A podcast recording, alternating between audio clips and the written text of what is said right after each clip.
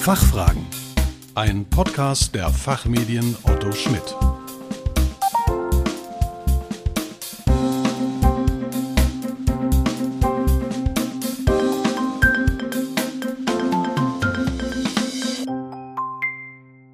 Herzlich willkommen bei den Fachfragen. Sie hören Antworten und Handlungsvorschläge zu aktuellen Themen aus Wirtschaft, Recht und Management. Mein Name ist Kerstin Pferdmenges. Unser Thema heute die Rolle von ESG bei M&A-Transaktionen.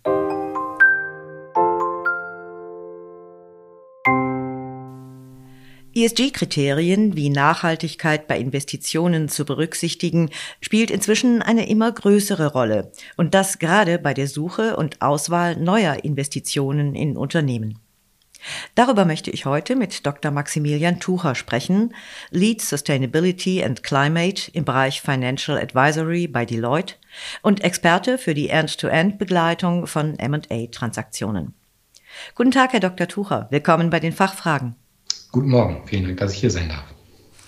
Herr Dr. Tucher, die Abkürzung ESG ist täglich in den Medien und wird ja oft mit Nachhaltigkeit gleichgesetzt. Können Sie uns erst einmal einen kurzen Überblick geben, ob das so stimmt, beziehungsweise was unter ESG konkret zu verstehen ist? Ja, es ist in der Tat wichtig, dass man die Begriffe Nachhaltigkeit und ESG voneinander trennt, weil Nachhaltigkeit im weiteren Sinne eigentlich ähm, beschreibt, wie Unternehmen ihre veran wirtschaftliche Verantwortung wahrnehmen, sozio soziale und ökologische Auswirkungen auf die Gesellschaft ähm, zu begrenzen oder zu übernehmen, Verantwortung dafür. ESG beschreibt, ist im, eher, äh, ist im weiteren Sinne eher, ähm, um diese ähm, Ziele entsprechend messbar zu machen. Das heißt, entlang der drei Dimensionen Environment, Social and Governance und äh, dementsprechend klar abzugrenzen von dem äh, Begriff Nachhaltigkeit. Welche Rolle spielen ESG-Kriterien denn grundsätzlich bei Transaktionsüberlegungen, also im Rahmen von Mergers and Acquisitions, kurz M&A? Grundsätzlich muss man auch hier wieder differenzieren. Zum einen sehen wir aktuell im Marktgeschehen, dass viele Transaktionen durch das ESG-Thema induziert werden. Das heißt, dass Unternehmen sich damit beschäftigen, äh, einzelne Geschäftsbereiche gegebenenfalls zu veräußern oder ihr Portfolio kritisch hinterfragen. Zum anderen sehen wir auch im tatsächlichen Doing, also in der Durchführung entsprechender M&A-Transaktionen, dass das Thema ESG dort eine ja, viel größere Rolle als bis vor kurzem spielt. Und das sehen wir insbesondere durch das immer mehr verstärkte Auftreten von entsprechenden ESG Due Diligence. Das heißt, eine Due Diligence, die sich explizit nur mit dem Thema ESG beschäftigt und darüber hinaus auch zum Beispiel Sonderaspekte wie zum Beispiel das Lieferketten-Sorgfaltspflichtengesetz, dass man hier sich auch nochmal entsprechende Aspekte im Zuge einer M&A-Transaktion en Detail anschaut. Und wenn wir das Kriterium Nachhaltigkeit mal als Beispiel nehmen, können Sie uns einen konkreten Einblick geben, an welcher Stelle und vor allem wie sich Überlegungen hierzu im M&A-Prozess zeigen? Ja, also grundsätzlich ist es so, dass zum einen natürlich bestehende Geschäftsmodelle kritisch hinterfragt werden. Es ist zum Beispiel so, dass ähm, bis vor ein paar Jahren das Thema ja, Plastics und entsprechendes Verpackungsmaterial ein, ja, ein richtig heißes Thema im M&A-Umfeld war. Das heißt, hier sind entsprechend viele Transaktionen durchgeführt worden.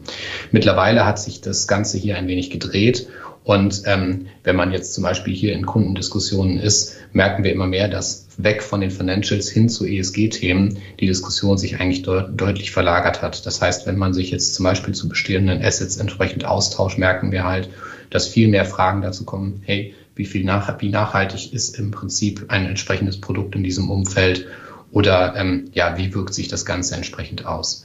Darüber hinaus ein weiterer Aspekt, der auch immer weiter in den Vordergrund rückt, ist das Thema Lieferanten. Hier insbesondere dann, welche, welche Risiken sich dann zum Beispiel im, im Zuge der Lieferkette zum Beispiel im asiatischen Raum ergeben. Das sind auch Fragen, die mehr und mehr in den Vordergrund ähm, ja, getreten sind in den letzten Jahren und auch, glaube ich, nach vorne gerichtet äh, noch weiter an Bedeutung gewinnen werden. Aus Ihrer Beratungserfahrung heraus, ähm, auf welche Herausforderungen stoßen Unternehmen hier in der Praxis?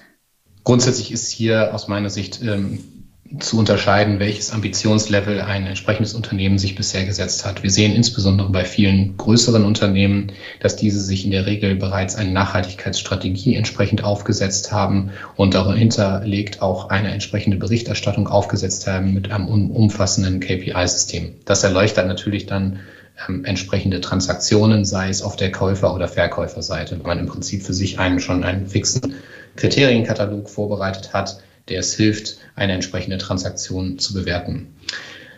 Dann dem gegenüber muss man natürlich ganz klar sehen, gerade im etwas, ja, im Mittelstand und auch etwas darunter sehen wir sicherlich, dass die Unternehmen hier noch nicht alle so gut vorbereitet sind wie die Unternehmen, die ich gerade bereits beschrieben habe. Das heißt, hier insbesondere im Zuge von M&A-Transaktionen sehen wir, dass die Unternehmen bei, äh, bei weitem nicht so gut vorbereitet sind, viele Daten fehlen und dementsprechend ähm, insbesondere ja mit Blick auf das Thema Lieferkette zum Beispiel äh, sich hier auch entsprechende Verzögerungen in den Transaktionen zeigen. Gerade zu Beginn, also bei der Auswahl von Investitionen, scheint es ja wichtig, ESG-Kriterien in die Auswahl mit einzubeziehen. Können Sie uns mit einem Beispiel erläutern, wie das gelingen kann?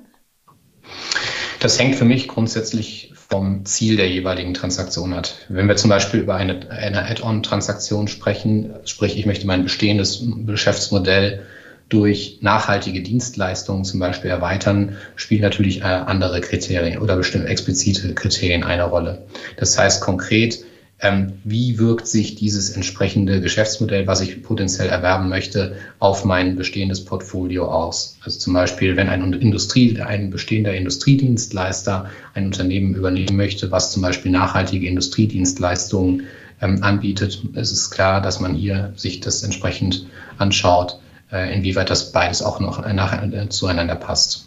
Darüber hinaus sehen wir auch in frühen Phasen, wenn man jetzt noch mal etwas breiter in den Markt schaut, also über, über das Thema Add-on-Akquisitionen hinaus, ähm, dass man sich hier sehr weit den Markt anguckt, also insbesondere das Unternehmen sich aktuell ähm, ja, mit Blick auf das Thema M&A-Screening sehr breit aufstellen und überlegen, okay, welche Sektoren oder Subsektoren entsprechend von dem Nachhaltigkeitstrend entsprechend profitieren. Das können dann zum Beispiel ganz einfach gesprochen Unternehmen sein, die zum Beispiel Dachbegrünungen anbieten, aber auch dann im Prinzip Unternehmen, die im Verlauf der Lieferkette noch weiterhin äh, davon entsprechend profitieren. Ich würde zum Abschluss doch gerne noch einen Blick auf die beteiligten Funktionsbereiche werfen.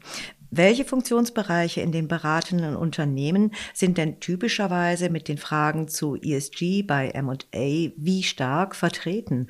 Und welche Rolle hat aus Ihrer Sicht dabei der Finanzbereich? Ja, was wir in den letzten ja, Monaten gesehen haben, ist, dass viele Unternehmen sich hier auch entsprechend noch sortieren. Es ist zum einen natürlich so, dass wenn ein Unternehmen bereits eine explizite Nachhaltigkeitsabteilung ähm, etabliert hat, dass diese natürlich in M&A-Transaktionen eine entsprechende Rolle spielt. Darüber hinaus ist es zwar auch so, dass weitere Funktionen beteiligt sind. Das können zum Beispiel historisch bedingt ähm, die Qualitätsteams sein, ähm, aber auch natürlich die Finanz- und auch ähm, ja, Legal-Organisationen spielen eine wesentliche Rolle.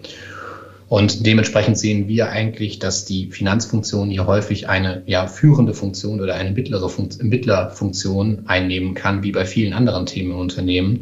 In dem Sinne, dass sie quasi koordinierend die entsprechenden Funktionen zusammenbringt und herausarbeitet, welche Aspekte mit Blick auf das Thema ESG bzw. Nachhaltigkeit im Zuge einer M&A-Transaktion berücksichtigt werden sollen. Herr Dr. Tucher, herzlichen Dank für Ihren Besuch bei den Fachfragen und für Ihre Gedanken zu dem Thema. Vielen Dank, hat Spaß gemacht. Liebe Zuhörerinnen und Zuhörer, mehr zum Thema ESG im M&A-Prozess finden Sie in unserer Zeitschrift Rethinking Finance. Der Link dazu, wie üblich, in den Show Notes. Wir hoffen, dass Sie gerne zugehört haben und dass wir Ihnen einige Fragen beantworten konnten. Vielen Dank für Ihr Interesse. Tschö und bis zum nächsten Mal.